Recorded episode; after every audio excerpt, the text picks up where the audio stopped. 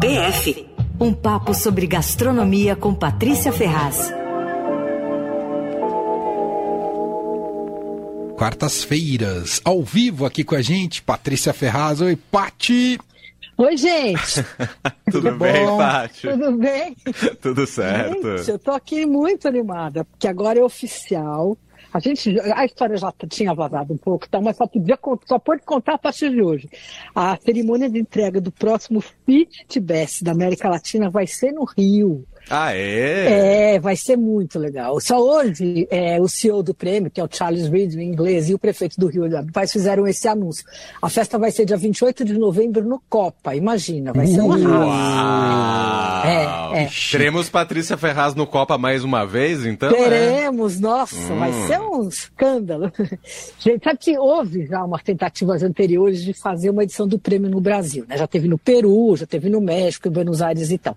Até o Paladar, uma vez foi sondado uns anos atrás para fazer uma parceria com o Fifty Best. Acontece que é um investimento altíssimo, sabe? Eles não falam os valores assim abertamente, mas não, eu sei que não é brincadeira, não, né? Você tem que pagar, a cidade paga para o prêmio para poder fazer a festa.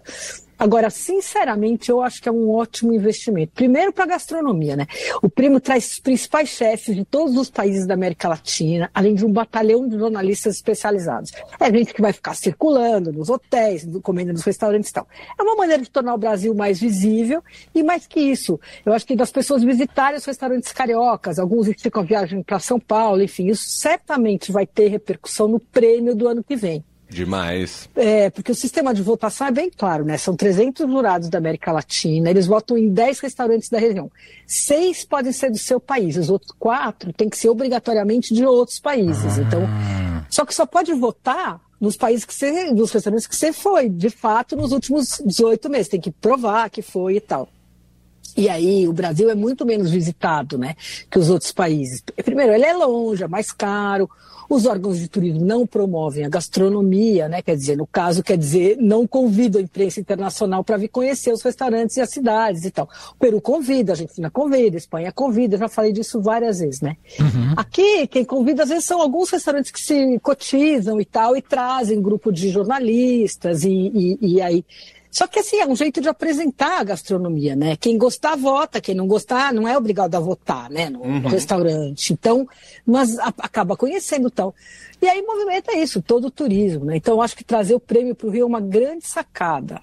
Se fosse turismo de São Paulo ou da Associação de Gastronomia, da BAG e tal, eu convidava várias jornalistas, várias pessoas para esticar essa viagem, vir para São Paulo. Uhum. Tenho certeza que isso teria um impacto super positivo aí para o turismo e para a gastronomia, como vai ter no Rio, né? Uhum. Sem dúvida. Enfim. Quer dizer, é, é uma política de Estado, né, Paty? É, é, você vê o turismo, por exemplo, no Peru, o impacto que esse, que esse prêmio teve e o quanto isso mudou a gastronomia peruana. Agora, o, o que o está para ser aí eleito o primeiro do mundo, que é o Central, é em Lima, né? Certamente, certamente não, mas todas as apostas são de que ele vai ser agora, ele está em número 2 no mundo, o prêmio que vai ser divulgado agora na Espanha, em Valência, no dia 20, que é o ranking não da América Latina, vai ser o ranking mundial, né? Hum. Ele está super cotado, assim, quer dizer, é, é, meio óbvio que vai ser ele. Isso tem um reflexo incrível, né? O turismo do Peru mudou completamente, e mudou a vida dos restaurantes, enfim. Então a gente tem que torcer aí pelos brasileiros, inclusive nesse, nesse prêmio que vai ser agora na Espanha, né? Uhum. Porque que aí já estamos falando do ranking mundial, né, que vai ser agora. E o ano passado só dois restaurantes brasileiros estavam nessa lista mundial, a Casa do Porco em sétimo lugar e o Otec em 47 E aí na lista dos 51 a 100 tem mais quatro brasileiros, o Dom em 53, Evai em 67, Lazar em 78 e Mani em 96. Na lista da América Latina, que é essa que vai sair de novo em novembro, tem 10 brasileiros entre os 50 melhores. E, e, a gente tem que torcer aí para que no Mundial também os nossos subam ou pelo menos mantenham as posições, né? Sem uhum, dúvida. Uhum. Agora, a verdade é que o Brasil está numa situação bem complicada em relação a isso, viu? Então, eu não estou com tantas esperanças, assim, porque a gente tem muito restaurante, muito bom restaurante, e eles são espalhados. E aí, claro, a concentração é maior em São Paulo e depois no Rio, mas tem restaurante bom em BH, em Salvador, é, e aí essas casas elas arrancam votos. Então, acaba diluindo, sabe? Não ah. concentra. É, E aí reduz as chances de alguns restaurantes que têm mais chance e tal, em relação às melhores posições, né? Por exemplo, o Peru tem grandes restaurantes, mas são todos em Lima e não tem tantos quanto em São Paulo. Buenos Aires a mesma coisa. Então acaba que é mais fácil você ser é, chegar numa posição legal da lista, você sendo peruano ou argentino, do que brasileiro, né? Aquele uhum. conquista uma unanimidade de maneira mais fácil, né? É, exatamente, exatamente. Enfim, agora, então agora está com tudo que vai ser o central, né, nesse próximo agora aí no, no, no, Mundial, e os chefes do central são super talentosos, né, o Virgílio é um casal, o Virgílio Martinez e a Pia Leon, e ela comanda dois outros restaurantes também, o Cole em Lima e o Mil em Cusco. A cozinha deles é provocativa, extremamente técnica, extremamente contemporânea, e é baseado em produtos de diferentes altitudes, do fundo do mar até o pico das montanhas, né? É um lugar que quem gosta de comer, se interessa pela gastronomia contemporânea, precisa ir pelo menos uma vez. Mas não é aquele tipo de lugar que você fala assim, hum, que vontade, ai, vamos jantar hoje no Central. Entendi. É, a pegada é outra. Eu conversei, eu encontrei o Virgílio, né, dono do Central, no, no Montevideo agora, jantamos, e ele fez também um jantar num outro dia tal. Conversamos bastante, e ele, ele sabe disso, né? Ele fala, é, não é para isso meu restaurante, é outra coisa, né? E aí, na hora que a gente vinha falar, eu começava a falar lá do, do 50 Best e tal, ele dá uma desconversada, né? Daí ele, né, claro, né? É, tomara, a gente não sabe sabe, às vezes não, a gente não quer criar expectativa. Mas no fim acabou me dizendo o seguinte, que estava torcendo muito. Primeiro, porque é claro, seu número um do mundo tal, atrai todas as atenções, garante o movimento e tudo. Só também porque ele diz que quem. Bom, primeiro ele diz não, mas também porque quem chega em primeiro lugar sai da lista, vai para um Olimpo, que é, ah, the best of the best. E aí, segundo ele, para essa coisa de ter que competir, de ter que viajar, de fazer festivais. Ele falou que está super cansado nos últimos 10 anos. Ele falou, oh, já não acho mais graça muito nisso, né? Então ele, ele falou com um jeito meio sem graça, assim, que é simpatíssimo, meio tímido e tal. E ele falou, ah, é, tem essa vantagem adicional, né?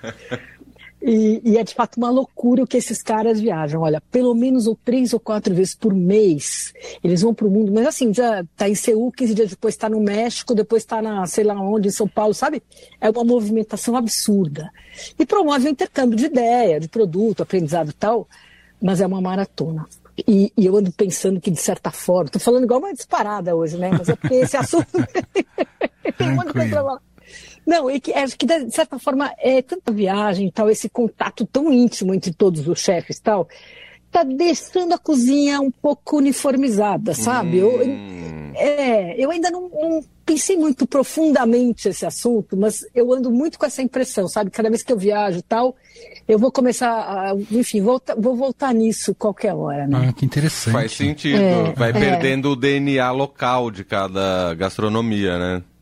É, e vai criando talvez uma coisa um pouco parecida, assim, de, ah, eu pego a minha técnica, misturo com ingrediente, não sei o que, do outro e faço, não sei o que. Sabe, fica parecendo que é uma fórmula uhum. e que, que tá todo mundo querendo repetir isso, sabe? Eu acho que isso tá dando, de fato, uma, uma uniformizada. Uhum. Acho que evoluiu um monte de gente. Acho que é super saudável. Acho que para o público é super legal, porque toda hora tem alguém aqui cozinhando, ou você vai não sei onde tem. Então, é legal. Mas eu acho que no fim a gente vai ter que dar uma repensada nisso, porque, porque corre o risco de dar uma, uma uniformizada mesmo, né? Uhum. Agora, um assunto super interessante ligado a essas maratonas de viagem é a bagagem dos cozinheiros. E, e não no sentido figurado, sabe? No literal. As malas dos caras, vocês não fazem ideia. Porque, assim, muitos ingredientes que eles levam são locais. Então, eles levam na mala, em quantidade, assim, para fazer jantar para 100, 200 pessoas. Então, assim, é, os é caras quase case de banda de rock. Não, é, é, é incrível. Então, assim, eles vêm, sei lá, vem a Pia Leon, por exemplo, mulher do Virgílio, que eu encontrei no festival no México, né? Então estava ela, dois assistentes e dez malas. Eu vi, não é mentira. Na hora de ir embora, a gente foi no mesmo voo, todo mundo, os brasileiros e ela. E eu falei, mas gente, o que, que é isso? Não, são 10 malas. Estavam vazias, mas tinha 10 malas. Entendeu? O Virgílio, agora em Montevidéu, também. Dois assistentes e cinco malas, porque o dele era um jantar só. Acontece que a inspeção muitas vezes pega as coisas, não permite a entrada. Então eles acabam tendo que deixar as malas inteiras na alfândega com as comidas prontas, hum. e aí tem que improvisar. É uma loucura, né? É, isso é bem frequente. E a Manu Bufara me contou que também, quando ela chega com, sai daqui, embarca, né, com 10, 15 malas tal, o pessoal da companhia aérea que já avisa lá a fiscalização no país que ela está indo. Então, quando ela chega, ela falou, mas nem, não precisa nem pôr o pé, a pessoa já me olha, nem me vê direito, já me chama. Aí tem que abrir as malas. Então, ela põe lá todo o menu, bota tal, tudo etiquetadinho, embalado a vácuo tal. Enfim. Bom, e aí o chefe usou milhares de truques para tentar passar com as coisas. Eu escutei cada história, mas essas eu não vou contar. não, eu não vou contar, porque eu não vou. Só fora do ar, só fora do ar. É, só fora do ar. Mas assim, é, eu falo, gente, não, vocês não fazem isso. Não, a gente faz, porque não tem muito jeito, né? Só vou contar de uma que eu lembrei agora, que eu estava pensando nesse assunto, e que nem foi um truque exatamente, né? O Rogério Fazano trouxe da Itália na mala, uma vez, muitos anos atrás, uma mala cheia de castraura, que é, são umas alcachofrinhas mini, assim, que tem na Itália fazem, mas que não tem aqui. E aí ele queria botar lá no Fazano tal, e ele contou que ele foi parado, mas aí ele botou todas as malas no, no balcão, assim, e deixou essa pequenininha no pé e foi chutando. E aí que conseguiu passar. e foi assim que o Fazano conseguiu bom. ter um festival de castraura. Né? Muito bom. É, eu me lembro também de um evento muitos anos atrás, quando eu era editora da Gula, e a gente trouxe uns chefes espanhóis. Um deles era o Paco Ronceiro, que é um famoso, hoje tem duas, três estrelas, Michelin e tal. Também veio com um monte de mala. E as coisas eram todas, ele trouxe os pratos prontos, porque então trazia assim, cordeiro, os caras também são loucos, né? É cordeiro, não sei o que lá, aí veio o molho separado, aí só mistura, mas embalado a vácuo tal. E eram umas malas, assim, que parecia quase umas geladeiras, umas coisas gigantes. E aí ficou tudo preso. E aí não ia ter como fazer o festival. Eu sei que a gente ficou ligando para Deus e para o mundo, assim, do governador ou sei lá que da vigilância sanitária. Libera as malas com comida. É, uma loucura, né? Mas eu acho de verdade que tinha que ter um, os movimentos, os chefes, até fazer um movimento para facilitar esse transporte, sabe? Porque esses são produtos preventos, os caras não são contrabandistas, enfim, tinha que Sim. ter uma norma mais flexível, né? Uhum. É chefe famoso, esses caras têm como comprovar na imprensa. A, a Manu Bufara me contou que ela sempre leva, assim, as matérias que saem no jornal local lá da Tailândia, onde ela tá indo, e ela mostra, ó, oh, tá vendo, eu tô indo lá para fazer isso, tá maluco, que também não alivia muito, não. Mas eu acho que, né, os caras estão fazendo, tá apresentando, divulgando a sua cozinha no outro país. Então Exato. acho que tinha que pensar sim, um jeito, sim, né? Sim, sim, sem dúvida. Enfim, enfim. Então esse é um dos assuntos divertidos que tem. É que eles não vão ficar contando publicamente, abertamente os truques, né? Porque pra não ser pegou, mas tem mil, gente. É, é divertidíssimo, assim. o dia que eu estava conversando com alguns chefes sobre isso, mas assim, caía lágrima. Eu dizia, não, você não fez isso. Não, não, não. Não, não é possível. Sim, muito legal. Muito bom. Enfim, agora antes de encerrar, eu queria falar de uma pessoa importante para a gastronomia brasileira que morreu hoje, a dona Nelsa Trombino. Ela morreu aos 84 anos.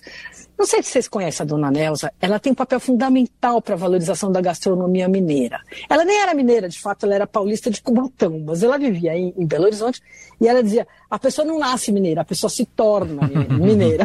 era uma coisa.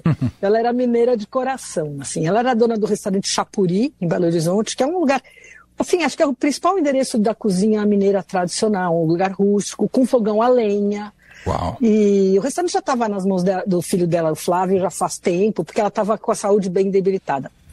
E ela é uma figura incrível. Eu conheci ela uns 20 anos atrás. E o que mais me impressionou foi que ficou assim: ela tem alguma coisa estranha, do jeito que ela se movimenta, do jeito que ela pega as panelas. Ficava olhando assim. Daí eu vi ela era cega simplesmente ela tinha ficado cega. E ela cozinhava como se ela enxergasse, ela Uau. se movimentava assim. Sabe uma coisa? E, e, aí eu ainda fiquei na dúvida. Falei, mas como é que ninguém fala? Ela morreu, tal. procurei, procurei, ninguém falou disso. Aí liguei para uma para a Lorena Martins, que é uma jornalista lá de Belo Horizonte do Tempo, especializada em gastronomia, que é minha amiga, e falei, Lorena, por que ninguém fala? Falei, ah, porque ela já estava debilitada há tempo, mas era isso mesmo, ela era cega, foi piorando e aí ficou completamente cega, né? Uhum. E ela era uma deusa, assim, na cozinha. Feijão tropeiro, frango com quiabo, uhum. todas essas mineirices. E ela era especialista em, em doce de tacho. E ela era uma, uma mulher pequena, assim, mas ela travou uma briga violenta com a vigilância sanitária quando foi proibido fazer doce em tacho de cobre. Ela pegou uns tachões, assim, batia na colher de pau para chamar a atenção, foi super legal.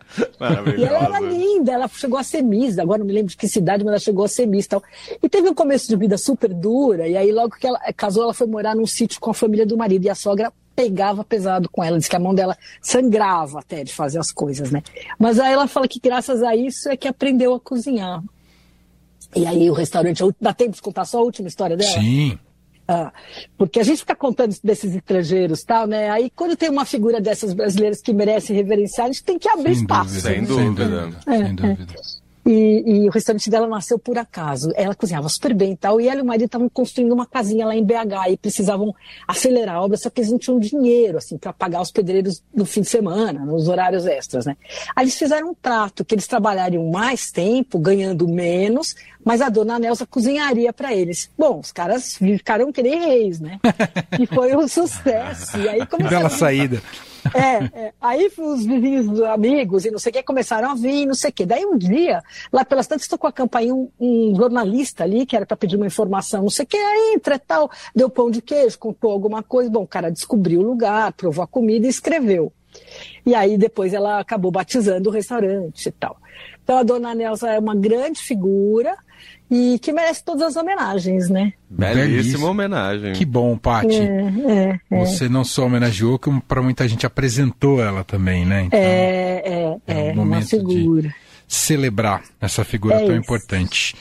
Bom, É isso. Patrícia Ferraz está de volta com a gente na semana que vem. Obrigado, Paty. Beijo para você. Beijo, Um beijo. Vou falar menos a semana que vem, tá? Tá tudo bem. Tchau. Beijo. Um beijo. Fim de tarde Eldorado.